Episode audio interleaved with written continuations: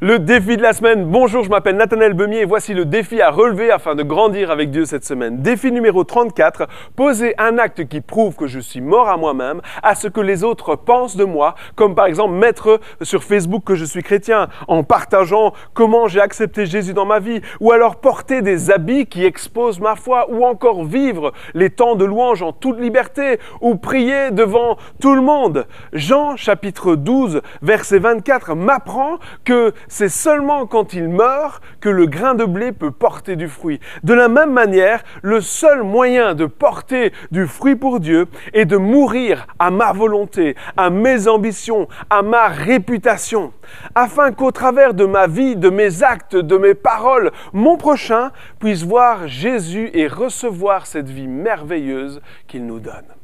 Je prie pour que durant cette semaine, Jésus, la lumière du monde, puisse briller au travers de vos vies, afin que vous puissiez comprendre l'extraordinaire joie qu'il nous est donné d'avoir lorsque nous portons du fruit pour l'avancement du royaume de Dieu.